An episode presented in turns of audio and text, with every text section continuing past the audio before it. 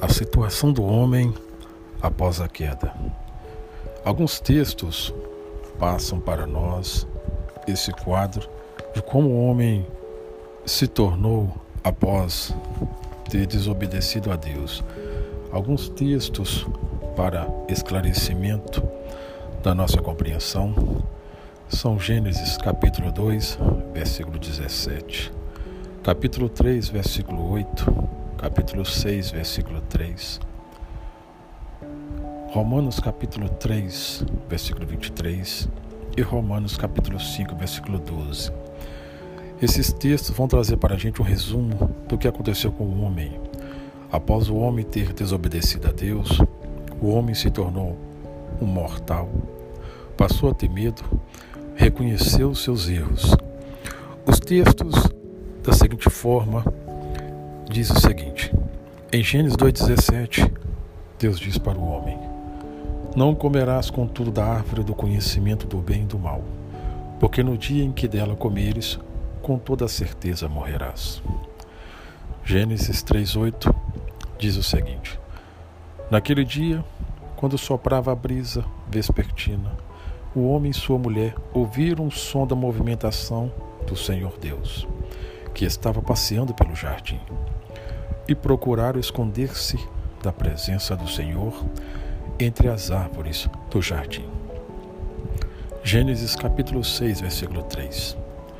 Então declarou o Senhor: Por causa da malignidade do ser humano mortal, o espírito que lhe dei não permanecerá nele para sempre. Portanto, ele não viverá além dos 120 anos. Romanos capítulo 3, versículo 23. Porque todos pecaram e carecem da glória de Deus. Romanos capítulo 5, versículo 12. Concluindo, da mesma forma, como o pecado ingressou no mundo por meio de um homem, e pelo pecado a morte, assim também a morte foi legada a todos os seres humanos, porque todos pecaram. Podemos ver nessas passagens a consequência da desobediência humana. Então, o que entendemos que não há outra solução para o ser humano a não ser o Filho de Deus. O único que pode tirar o homem desta maldição que um dia entrou no contexto humano, passou a ser parte da vida da humanidade.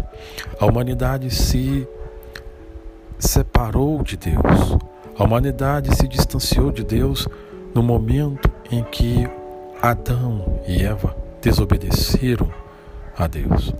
Então podemos ver a situação crítica que é hoje relacionada ao ser humano. Somente o Senhor Jesus pode livrar o homem da maldição da desobediência. Espero que possa ter sido útil para você este breve momento sobre a consequência da desobediência humana e alguns pontos marcantes sobre o que aconteceu quando o homem desobedeceu a Deus. Eu agradeço a sua atenção e te espero no próximo episódio.